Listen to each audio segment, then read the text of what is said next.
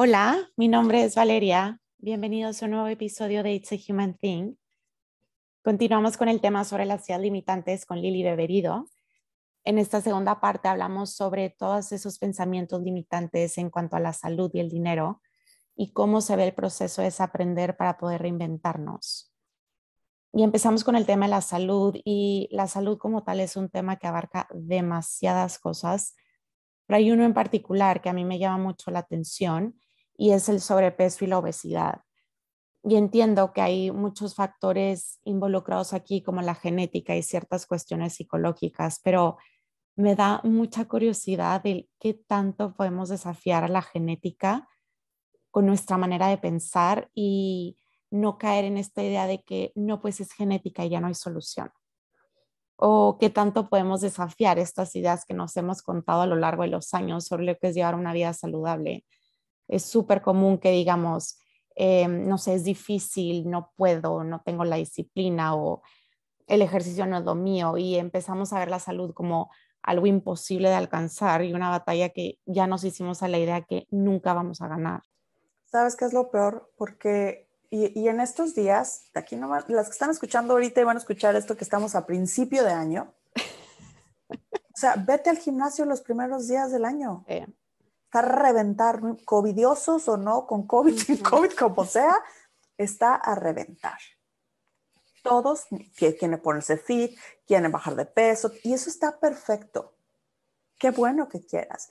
Qué bueno que llegues a este lugar incómodo donde dices, ya, estoy listo para romper el caparazón de la langosta que dijo Liliana y voy por mi mejor versión. Bien. Pero porque amas a tu cuerpo, no porque lo odias es desde el amor, de verdad. Es desde porque amo el vehículo que tengo y con el cual voy a transitar por el resto de mis días. Lo hago. No porque cada vez que me veo al espejo lloro, me odio, me, me insulto, me maltrato. ¿Y qué hay acerca del vínculo emocional, o sea, lo que representa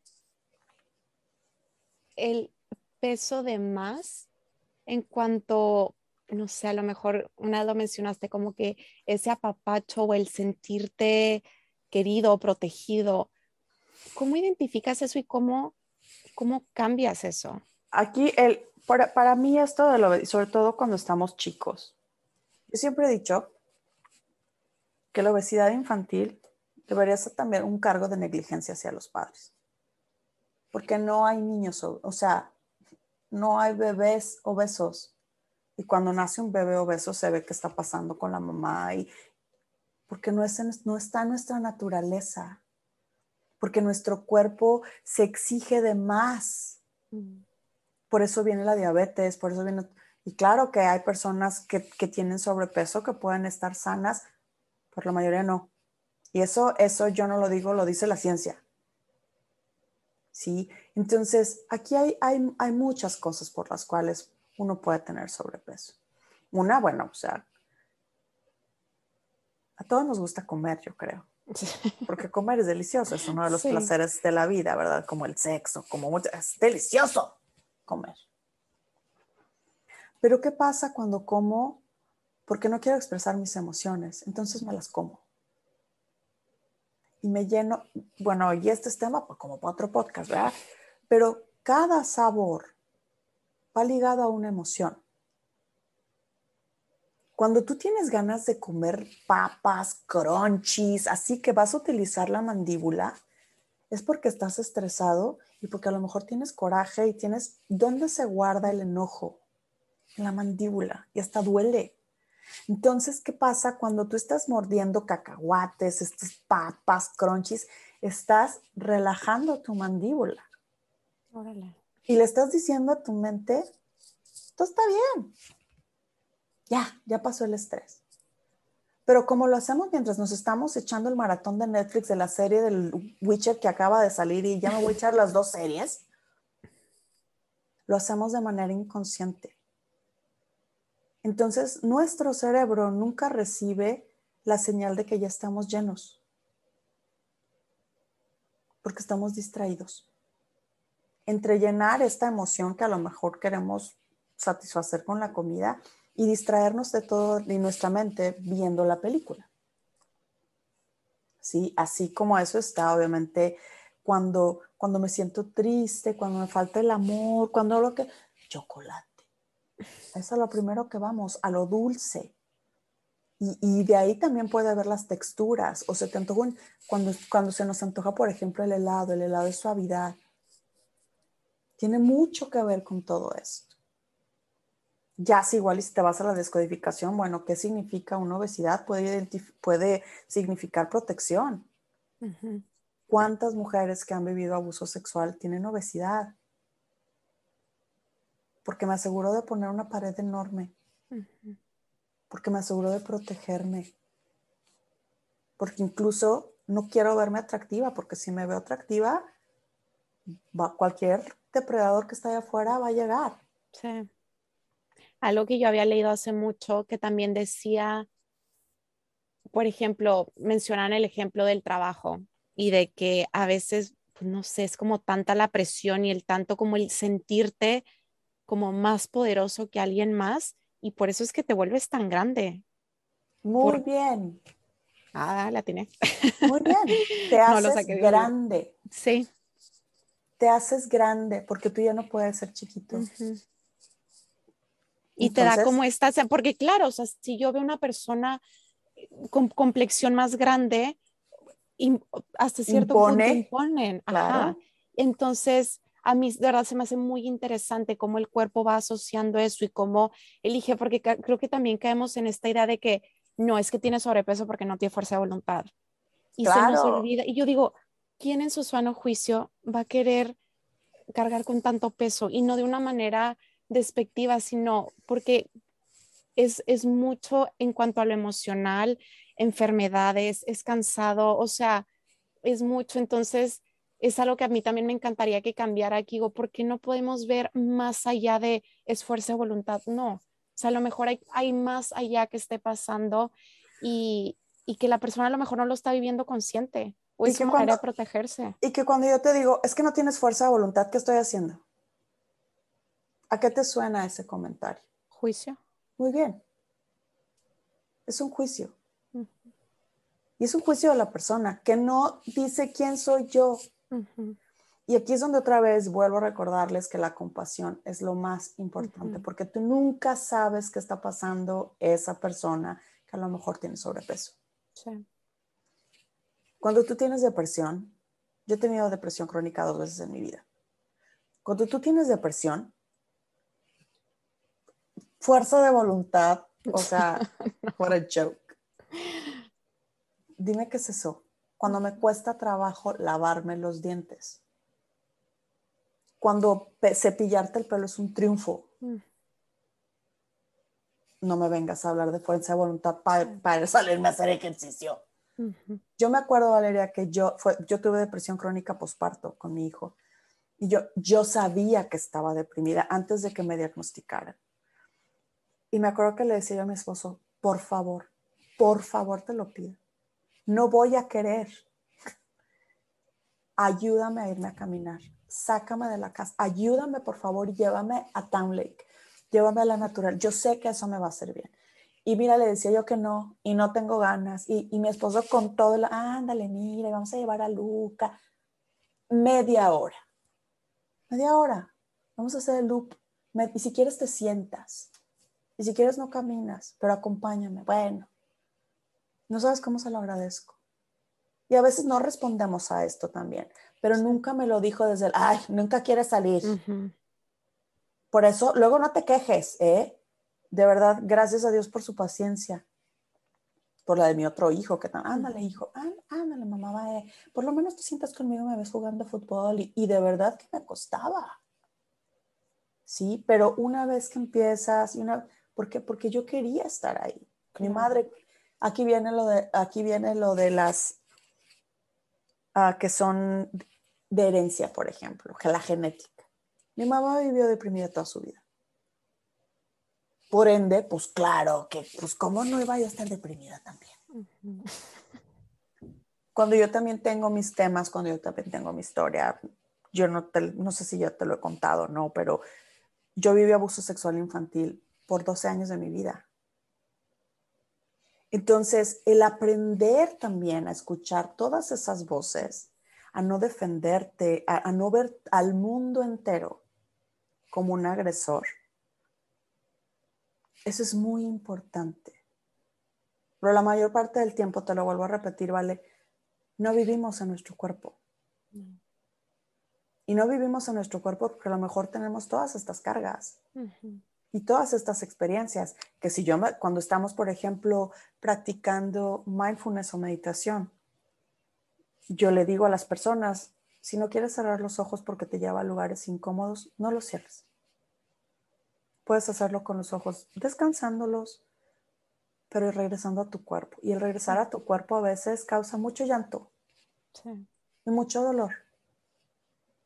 Y vuelvo, te vuelvo a repetir, pero es de esta incomodidad, de esto que ya no me gusta lo que siento, donde, donde buscamos tal vez la luz, donde encontramos esta ayuda, donde volvemos a renacer sin juicio. porque eso no nos ayuda. Clave. clave. Clave, clave, clave. Y de verdad, esto de la, de la obesidad es, yo creo que un tema y sobre todo ahora con, con el COVID, muchas emociones. Me daba mucha risa que la gente bromeaba que era COVID-19 porque o subiste 19 kilos o 19 libras. You pick, escoge cuál fueron de los dos. Sí. ¿Por qué? Porque, o sea, hay reacciones humanas donde tú estás viendo que las tiendas se acabó la comida donde la gente entró en pánico y donde tu, tu survival mode, tu sentido de supervivencia, brinca y dice, o comes ahorita que hay, o ya no comiste, mi chava. y vénganos tu reino. Y aparte me quiero olvidar de lo que está pasando allá afuera. Entonces uno está respondiendo también a muchos estresores que están allá afuera. Por ello es muy importante la compasión. Es que mira cómo me puse ay, no, y, no. El camino de regreso a ti, el camino de regreso a tu cuerpo necesita ser desde un lugar de amor incondicional y compasión. ¿Y cómo me amo incondicionalmente cuando no me enseñaron? Aceptándote. Radicalmente. Y reconociendo eso, reconociendo que, que no lo viviste, que no sabes lo que es el amor propio, no sabes cómo se siente, cómo se ve, no sabes nada, pero que quieres, que quieres llegar a ese camino, que quieres conocer, saber cómo se ve y se siente.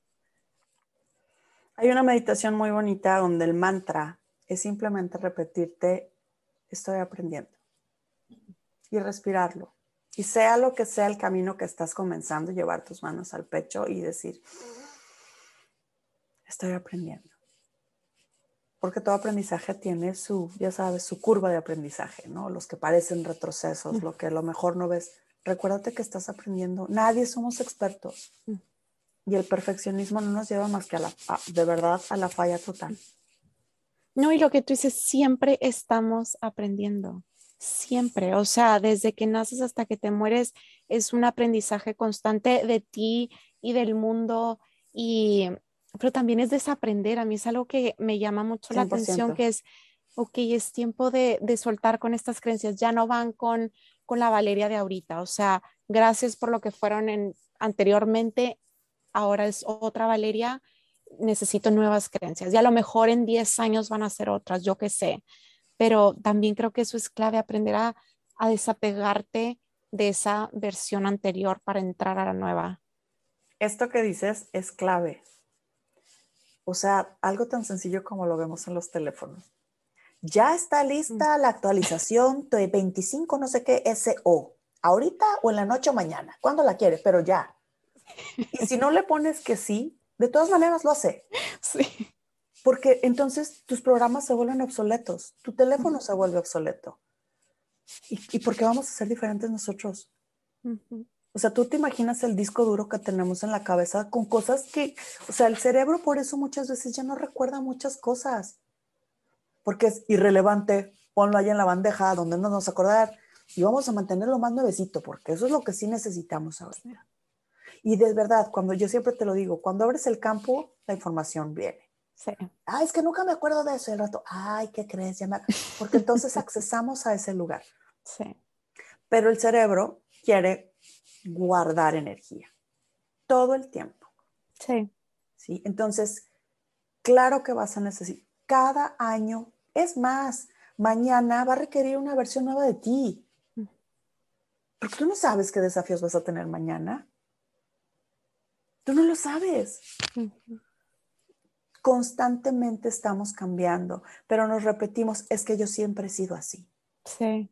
A ver. Sí, te clavas con esta ah, idea. Claro.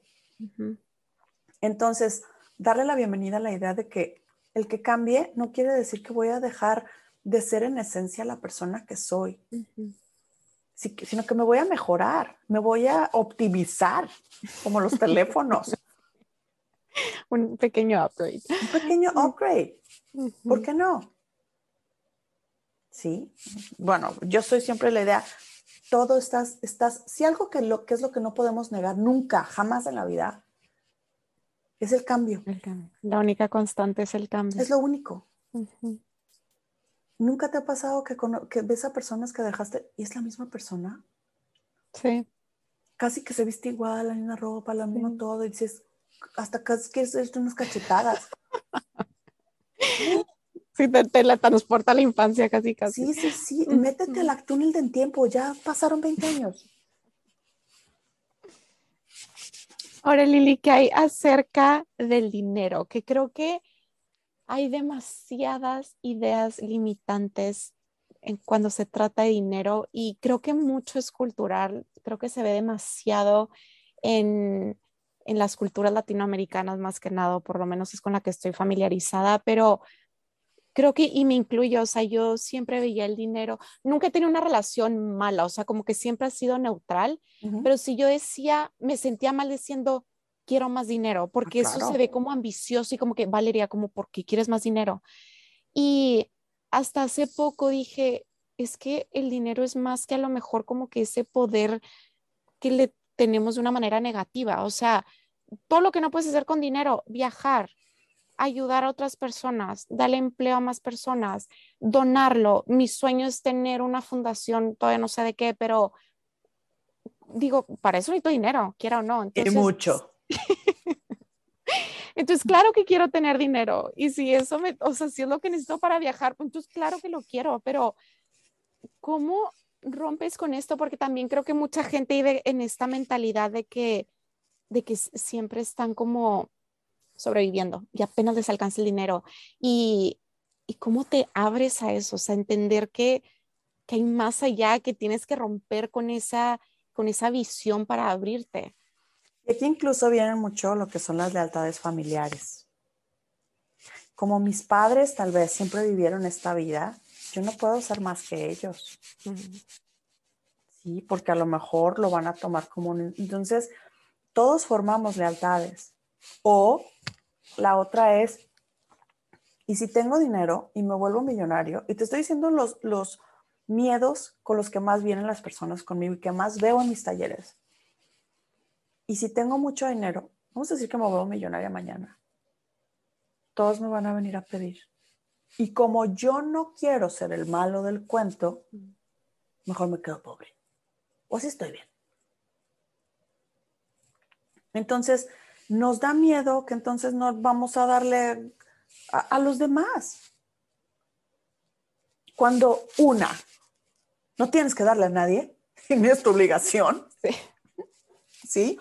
Y dos, si tienes hasta para echar para arriba y puedes dar, pues da, pero tampoco es tu obligación. Pero como entonces no quiero pasar por ese proceso, mejor me quedo sin nada. No, o igual y no sabes qué hacer con tanto, que creo que es parte así como lo que mencionábamos del éxito, que dices, es que esto es un chorro, ¿qué hago? O sea, como que no te sientes capaz de manejar algo o no te sientes en control de ti al tener tanto. Y lo gracioso es que no lo tienes. Aparte, ni siquiera sabes cómo se tener tanto. o sea, ya, híjole, no es que no lo voy a saber administrar, pero ya lo tienes. Sí. Sí, aquí sí te pones a de verdad a, buscar, a leer los libros de los millonarios y, por ejemplo, las personas que han optimizado sus trabajos y todo esto, tienen unas ideas que dices, ay, joder, ¿sí es cierto? Oye, sí, qué, qué fácil. Pues obviamente si tú tienes millones y millones, pues, pues vas a contratar un, un contador. Claro. O sea, tú no vas, si tú crees que tú solo vas a poder con todo eso, pues estás equivocado, pero como vas a tener el dinero para pagarle a otra gente, pues ¿cuál es el problema? pero ahí nos, ahí, y ahí nos quedamos. Y de esto vienen, o sea, si tú y yo nos ponemos ahorita a decir, dime tres creencias acerca del dinero que tú hayas escuchado en tu casa, las que sean. Three to one. ¿Te las digo? Sí. Ah, es que, las que, que... vengan así pues realmente no que las escuché en mi casa, pero sí tenía esta idea como que el tener tanto dinero te puede hacer mala persona por la avaricia. Ok. Este, o que cuesta mucho trabajo tener dinero, o que el dinero no, la, no da la felicidad. Creo que esta es básica en todos lados. Muy bien. ¿Y cómo esa yo te puedo decir, la que escuchaba mucho en mi casa? ¿Que era tú que crees que aquí se va el dinero? O el dinero crece en los árboles, o no sé qué. Entonces, ¿qué me están diciendo? Pues que para tener dinero cuesta muchísimo trabajo. ¿Sí? Y, te puedo decir unas peores, ¿verdad? Que crees que yo voy al baño y hago dinero, ¿verdad? O mil cosas así. Otra es que nos las pasamos escuchando y tiene mucho que ver aquí, por ejemplo, las, nuestras creencias religiosas. Seas de ir al fin, no importa qué tanto lo seas, porque eso ya se convierte en una creencia del colectivo. ¿Sí? Si nosotros vemos, por ejemplo, a los judíos, los judíos son conocidos por tener mucho dinero, la mayoría de los judíos. En su religión, la mejor manera de honrar a Dios es haciendo trabajar su dinero. Porque yo honro mis talentos. y, yo los, y el dinero, pues obviamente es un reflejo de todo lo que estoy haciendo. Y para nosotros muchas veces, bueno, yo, yo crecí católica, ¿verdad? Y no le echo tierra a nadie, pero simplemente es facts. Ahí está, eso está, está escrito. Sí. sí. que primero, o sea, va a entrar al reino de los cielos que un rico y que no sé qué, que primero entra una aguja por no sé, ni me lo sé bien. Que aquí no importa, pero allá vas a tener tu palacio y, y, y nos quedamos esperando en el mañana es que allá sí, no lo sabes. No, no lo sabes. Pero lo que, lo que sí es cierto, o sea, y, la avaricia, el ser, la ambición es mala. No, pues tú ya soy mala toda la vida. Porque pues de niña yo sí ambicionaba tener una bicicleta más bonita. Váyase a confesar. o entonces se me va quitando el ser... La ambición también es buena. Uno necesita ambición en la vida. Claro, eso es lo que te empuja a, perseguir lo, que quieres. El dinero, el dinero es buenísimo. Porque si un hijo tuyo se enferma, si tú te enfermas mañana y no tienes dinero, vas a ir al hospital a que te den lo que quieran. Exacto. Y si tú tienes la posibilidad y tienes el dinero, vas a recibir el mejor cuidado médico para ti y para tu familia. Sobre todo ahorita con lo del COVID, que vamos a hablar. Y eso es en serio. Ya no vamos a hablar aquí del carro y de la ropa y cuestiones banales, pero que qué lindas son, sino realmente lo que necesitas para que tu cuerpo esté bien. Estuve en una conferencia de un, un hombre que admiro muchísimo y entró diciendo en la conferencia, yo amo el dinero, me encanta el dinero, pienso en el dinero todo el tiempo y de verdad es que lo hay, lo huelo. Y, me, y, tú empezabas a ver la cara a la gente de, me equivoqué de sala. ¿Dónde? O sea, así, ¿no? Es que yo no puedo pensar, es que el dinero es lo mejor de la vida. Yo no hago mi vida sin dinero. Es más, yo no soy nada sin dinero. Y empezabas a ver, de verdad, la cara de la gente, muchos era como de asco. Así de, porque la gente sin dinero, guácala, y no, así. Y entonces se detiene y dice, me encanta ver la cara a todos. Si se pudieran ver las caras, híjole, ¿quién de ustedes ya varios se habían salido? Dice, ahora un momento. Y se regresó otra vez y vuelve a salir. Amo a mis hijos. Mis hijos es lo mejor que me ha pasado en la vida. yo no hago la vida sin mis hijos, porque los niños y su y todo el mundo, ay, así derritiéndose en la silla, ¿verdad? Y dijo, ¿se fijan por qué? O sea, ¿por qué? ¿Por qué por uno me juzgan y por el otro soy bueno? ¿Por qué por uno les doy asco y por el otro soy el mejor hombre del mundo? Son juicios, todos. Sí. Entonces, esos juicios que tenemos del dinero son los que nos alejan de poder tenerlo. Sí, todo solo, o sea, uno automáticamente se cierra las puertas. No será mucho. Ay, esa es una de que, ¿cuánto vas a pedir? Porque a veces también trabajo en coaching en negociar. ¿Cuánto vas a cobrar? ¿Cuánto vas a pedir? El día de mañana que tú comiences a monetizar tu podcast, tú vas a tener que decir, y me vas a pagar esto por, por episodio. O por, y, y, ah, ¿cómo? ¿Y no será mucho eso? Ay, no, dos mil dólares es un chorro. Ay. Así es. Aprender a darle valor a, lo que haces y a lo que quieres. El no, mira, el no ya lo tienes. Sí. Ve por el sí.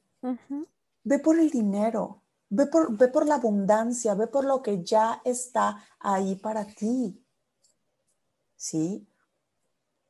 Y, y, de verdad comienza a observar. Si quieres hacer un trabajo de verdad profundo con esto, escribe las creencias que más te acuerdas del dinero no positivas, negativas. Y si quieres pones positivas y negativas de un lado y de otro. Y simplemente las vas a observar. Y vas a observar por septenios, de los 0 a los 7, ¿de qué te acuerdas? De los 7 a los 14, ¿de qué te acuerdas? De los 14, ¿hubo algo en alguno de esos años que marcó a tu familia financieramente? ¿Que te marcó a ti? Iba yo en la bicicleta, traía el dinero de la renta en, en la bolsa y me lo robaron y entonces me da miedo ahora el efectivo. Y ahora, entonces uno comienza a crear estas narrativas. Observa tu vida y observa dónde están y después puedes ir ahí y, o sea, y averiguar que están ahí. Y si necesitan ayuda, aquí están chicas. y muy buena. Si se les traba, si se les traba por ahí. No, a mí de verdad me llama mucho la atención de qué tanto nos perdemos en esta vida y no solo el dinero, o sea, todo lo que hemos hablado y mucho más por, por no abrirnos, o sea, por no dar, aunque sea el beneficio de la duda, a algo. Y digo, a, eso venimos, a vivirlo todo a lo máximo, o sea, como, ¿por qué cerrarnos nosotros mismos esas puertas? Por miedo. Por miedo. Pero tenemos hasta miedo, como lo dijiste al principio, a ser exitosos. Porque si soy exitoso, que viene de ahí. Sí. Y luego, y luego, y como les digo, cuando lees los libros de las personas millonarias, yo me acuerdo mucho mi tío, uno de mis tíos, que yo le decía, bueno, ¿y dónde es lo? Me dijo, lo más difícil es tu primer millón. De ahí, todo es sencillo. Ay, chisa, poco en serio. Incluso ahora eso lo hablamos aquí en la casa. Y acuérdate, nomás es llegar al millón, ya de ahí nos vamos a ir a Fácil. Acá, money, money, money. Oye, ¿y hay alguna? Me supongo que sí, pero nomás por curiosidad. ¿Hay ideas limitantes más presentes en los hombres contra las mujeres? Híjole, hoy precisamente puse un video acerca más o menos de esto. Claro que las hay. Claro que las hay y, las perpetuamos. Incluso las mujeres también existe la misoginia femenina, donde nosotros adoptamos estas creencias machistas o que denigran a la mujer o que la tipifican o la cosifican, todas estas cosas. Cuando escuchas lo que hablamos al principio de las violaciones del lenguaje, todas las mujeres te quieren quitar tu dinero. Entonces ahí van los hombres con la cartera agarrándose. ¿Verdad? O no, no tiene novio porque les va, mira, mi esposo tenía un muchacho que, trabajaba con él, un ejecutivo, joven, tenía creo que 28 años, y le iba muy bien y todo, y no sé qué, le dijo, bueno, ¿y tú qué onda con...? No, dijo, es que cada que salgo de fin de semana, me son 500 dólares. No. Y dice mi esposo, ¿qué? Dice, pues sí, es que imagínate, ella quiere al country club y quiere no sé qué, y luego la noche vamos acá y nada. Se echaba Kenia, dijo, la verdad es que pues mejor la veo solamente una vez al mes. Entonces mi esposo es como si pagaras la renta. Sí. Entonces, o sea, no tiene que ser así. Obviamente, como vuelvo a decirte, uno confirma sus narrativas y van y se encuentran a mujeres que pues sí quieren pasearle los bolsillos porque también existen. Claro. Tanto de todo para todos. Exactamente. Pero claro que sí existen, incluso en nuestras familias, cuando tenemos hermanos y hermanas. Hay creencias que tiene el papá y los hijos y que hasta las hijas y la mamá, no, claro que no. o de familias también. Mm. O sea, que vienen de generaciones en generaciones en generaciones. Yo tenía una chica que decía, que no se podía pintar la boca rojo con, la familia de su novio. O sea, ¿y qué le dijo? En tu vida jamás te pintes la boca rojo. Dijo, no, pues déjame aquí, ya me empiezo a cuestionar mi relación contigo, porque si me van a prohibir quién soy. Y ella venía de una ciudad del norte de México donde todas las chicas se pintan la boca rojo. O sea, pues me estás como quitando mi identidad. Qué, qué interesante punto de vista, pero o sea, son estas creencias de que todas las mujeres que se pintan la boca rojo son fáciles. Y dices, a ver, qué interesante punto de vista. O sea, a lo mejor era el lipstick más barato y, te quisiste llevar eso. Claro. Bueno, y supongamos, Lilio, que, que ya todo el mundo aquí está listo para romper con estas ideas y creencias limitantes. ¿Cómo se ve ese proceso? Y más que nada, ¿cómo sabes que vas por el camino correcto? Porque no es un proceso fácil y era lo que decíamos este, al principio, muchas veces nos terminamos rajando por eso, pero ¿qué, qué te dice de que, ok, si vas bien por ahí? Sobre todo, bueno, en primer lugar es, como les dije, mucha observación y mucha honestidad con nosotros mismos. El verdad realmente dónde estoy. Porque puede ser que a lo mejor sean solamente ah, creencias limitantes o un diálogo negativo, pero también tal vez necesite terapia, porque tal vez tenemos, tengo un cuadro de, depresión o tengo una ansiedad crónica que, lo único que quiero es callar mi diálogo negativo, pero realmente necesito arreglar otras cosas que necesitan ser vistas. Entonces, cuando tú eres 100% honesta ahí, que viene lo que tú y yo hablábamos antes, lo de los valores, sin importar, y sobre todo que está esto de la salud mental con, con, mucho tabú en México y con mucho tabú a veces en nuestras familias. Ay, lo único que quieres es llamar la atención. Mm. Sí, en este caso llama tu atención propia y busca ayuda. Busca la ayuda. En primer lugar, pero bueno, si vamos a decir que solamente estamos hablando del diálogo interno que todos llevamos dentro, tú pasas en tu mente, la, eres la persona con la que más conversas. ¿Sí? tenemos de 60 a 70 mil pensamientos al día.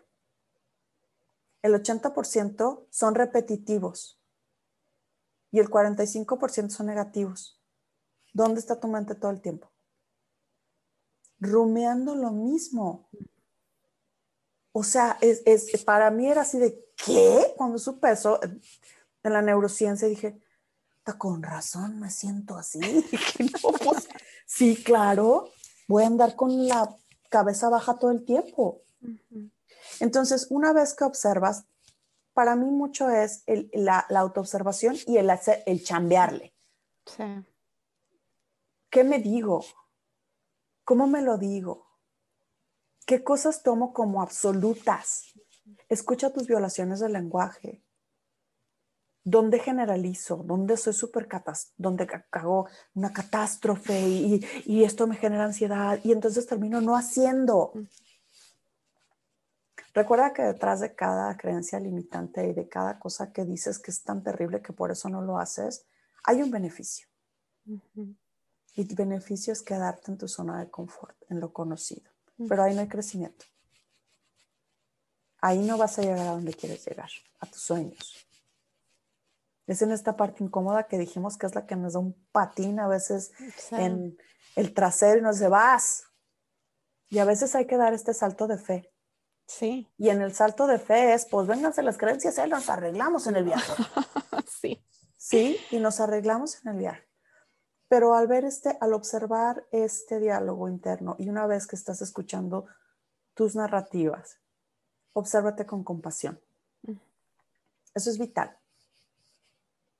Y observa qué tan juez despiadado eres contigo misma. Y déjame decirte que esta idea que tienes, que si no te hablas de esa manera, no vas a salir adelante, es una mentira que tú te estás diciendo.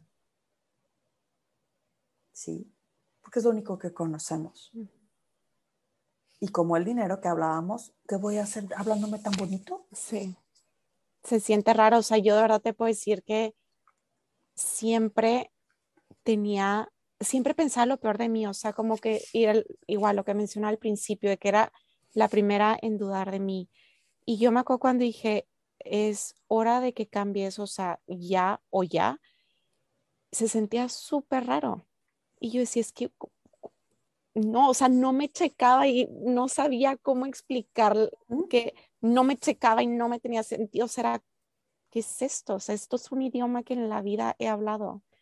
Y me da mucha risa y me acordaba cuando estaba preparando este, este episodio, porque al inicio, cuando empecé a hablar, a ir contigo, y, y que me decías de que, ¿cómo te has sentido en estas semanas? Y yo, bien, pero raro. Y siempre así estuve como por dos meses.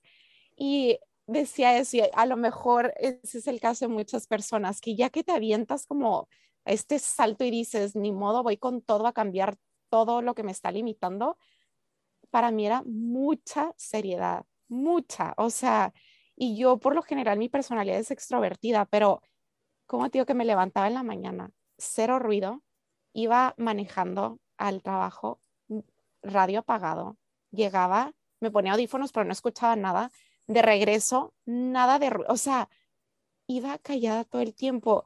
Y para mí fue como, o sea, yo decía, voy a aprender el radio, qué, qué rara. Yo decía, no, quiero estar conmigo porque no estuve conmigo en veintitantos años. Entonces, para mí fue eso. Entonces, les digo esto porque a lo mejor así se ve su proceso. Y no ha sido el único síntoma, o sea, también han sido muchos enojos, muchos corajes, muchos miedos, inseguridades, lágrimas para llenar un río. O sea, es un proceso y yo les puedo decir, o sea, a lo mejor desde mi punto de vista y de lo que yo he vivido, es un proceso a veces muy oscuro, pero muy gratificante. O sea, porque llegas el otro le dices, ¿en qué momento? Y déjate, a veces dices, ¿por qué no actué antes? O sea, ¿en qué momento me perdí de vivir con esta persona que puede ser tan increíble por estar, quedarme atada a cosas que no? Y a veces duele más quedarte agarrada de, ideas, de personas, de situaciones, que aventarte ese túnel y decir, pues le damos, porque no hay de otra. Exacto. Y hay algo muy bonito que dijiste aquí y ayer lo mencionaba yo en el círculo de mujeres que tuvimos. Estas fechas, por ejemplo, que ahora está terminando lo que es el invierno y está cambiando ya hacia, vamos ya en camino hacia la nueva vida, que es la primavera.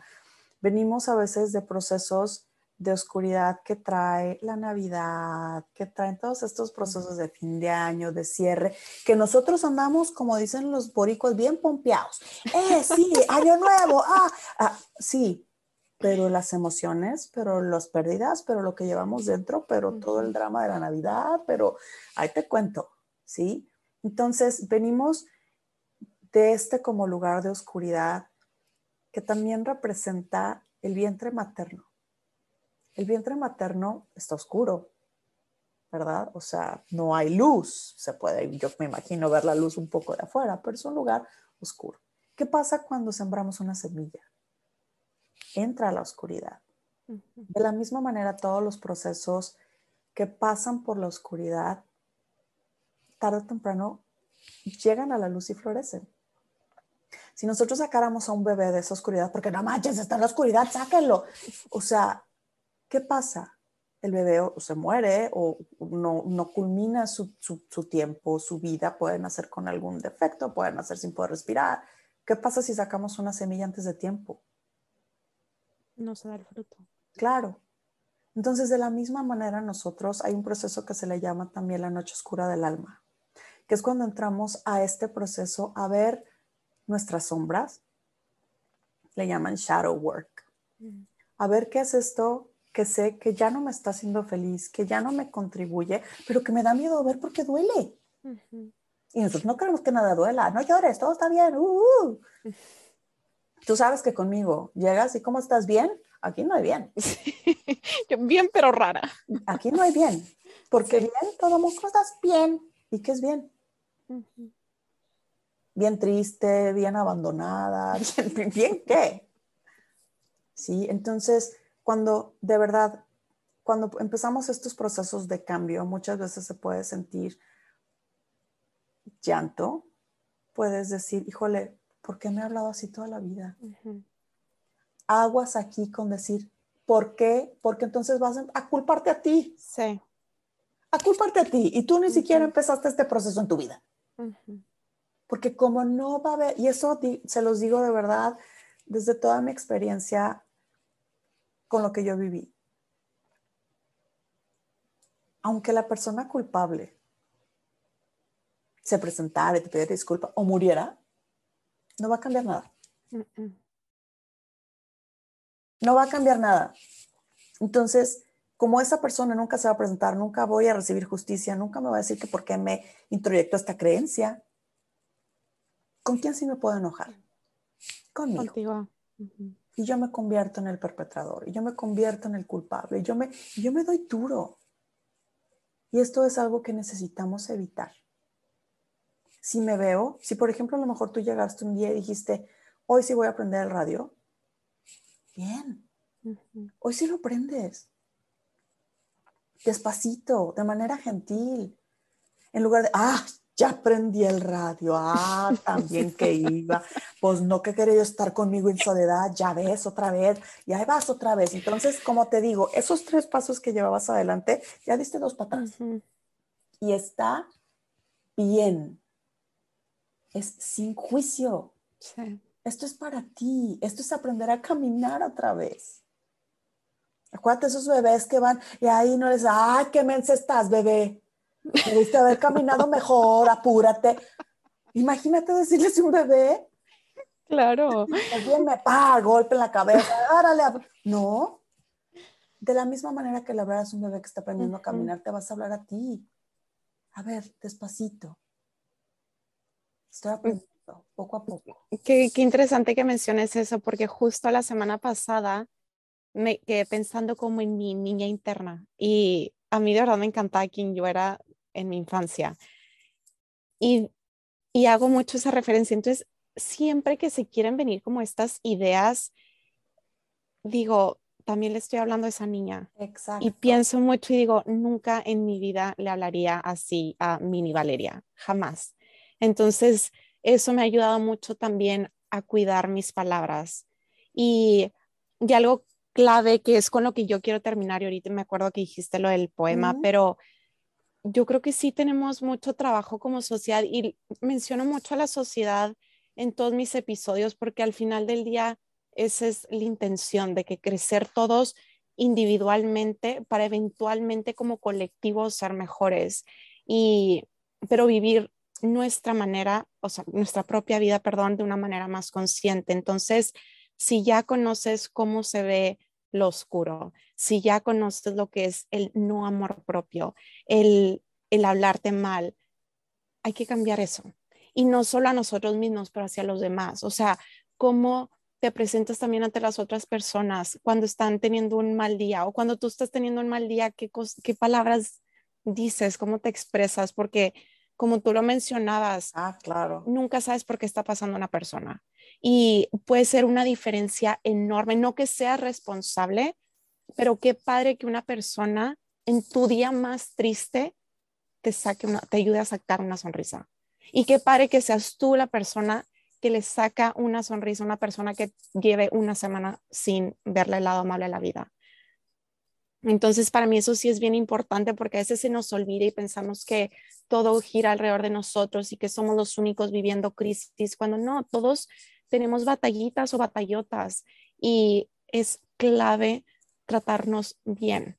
Aunque por dentro te estés muriendo, no importa y no es que estés fingiendo, es que estás tratando de ser compasivo contigo y con las demás personas. Excelente, eso es lo que ya está haciendo la manera en cómo te tratas, tratas a los demás.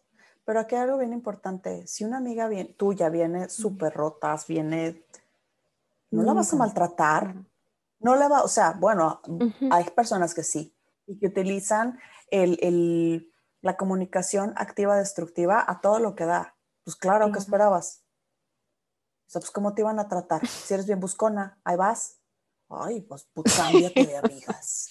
Más fácil. Háblanos, háblanos, por favor. Sí, pero sí existe, pero la mayor parte del tiempo tú tratas a tus amigas con compasión, con amor, las escuchas, no te preocupes, todo va a salir. Ah, es que no pude hacerlo. Vas a poder, yo sé que sí, te sientes mal, que si uno no, pude, pues claro, ¿cómo vas a poder? Si siempre dejas todo tirado, no. Aguas como nos hablamos. Esto es muy importante lo que acabas de decir, porque estamos muy, muy pendientes en que cambie el otro. Es que deberías de cambiar, es que ver, cambia tú cambia tú, da, el pasito tú. Te aseguro que cuando tú comiences, el mundo cambia también. No, y todo lo ves de un, desde un punto de vista muy distinto. Muy bien, totalmente, totalmente de acuerdo. Bueno, Lili, ahora sí compártenos ese poema. Todo lo que hablamos me llama mucho a este, que es uno de mis poemas favoritos. Es un poema de Marianne, Will, Marianne Williamson y se llama Nuestro miedo más profundo. Nuestro miedo más profundo no es el de ser inapropiados. Nuestro miedo más profundo es el de ser poderosos más allá de toda medida. Es nuestra luz, no nuestra oscuridad, la que nos asusta. Nos preguntamos, ¿quién soy yo para ser brillante, precioso, talentoso y fabuloso? Más bien, la pregunta es, ¿quién eres tú para no serlo? Eres hija del universo, eres hijo del universo. No hay nada iluminador en encogerte para que otras personas cerca de ti no se sientan inseguras. Nacemos para poner de manifiesto la gloria del universo que está dentro de nosotros como lo hacen los niños. Has nacido para manifestar la gloria divina que existe en nuestro interior. No está solamente en algunos de nosotros, está dentro de todos y cada uno. Y mientras dejamos lucir nuestra propia luz, inconscientemente damos permiso a otras personas para hacer lo mismo. Y al liberarnos de nuestro miedo, nuestra presencia automáticamente libera a los demás. Oh, qué bonito, Lili. Voy a poner en, el, en la descripción del, del episodio el link para ese poema. Y es, y es, algo como para recordarnos todos los días. Muy bien. Yo lo tengo en frente de mi espejo todos los días. Mm excelente recordatorio. Creo que deberíamos de vivir más con ese tipo, o sea, más bien repetirnos esas palabras en vez de todas las otras que nos repetimos. Porque es nuestra luz, nuestra oscuridad la que nos asusta. Wow. Mil gracias por eso y, mil gracias por, por todo esto que nos compartes, este, tanta sabiduría que hay en ti y todo lo que has ayudado, pero estoy segura que esto, o espero más bien que esto ayude también a otras personas y aunque sea les, les dé un poco más de perspectiva o les, les abra un poco más el panorama. Y no sé si hay algo más que te gustaría agregar. Nada más, les vuelvo a repetir, despacito. Nadie te va cargando. Entre más presión te pongas, más resistencia haber. Es que tengo que cambiar mañana. Y si no, más resistencia vas a encontrar, porque te estás diciendo a ti misma que no te gusta como eres. Abórdalo desde un lugar de amor, desde un lugar gentil. Lo hago porque me quiero, lo hago porque estoy dispuesta a entrar este nuevo camino, a conocerme mejor, a renovarme, no sé, a tantas cosas maravillosas y siempre recordando que eres posibilidad infinita, que eres grandiosidad y que eres el sueño manifestado de todos tus ancestros.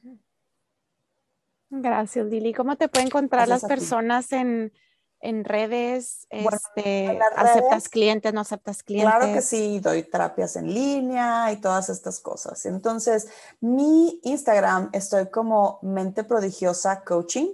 Mi nombre es Liliana Beberido. Me pueden encontrar en Facebook, en Pages también como Liliana Beberido y también me pueden encontrar en TikTok como arroba Lili Beberido.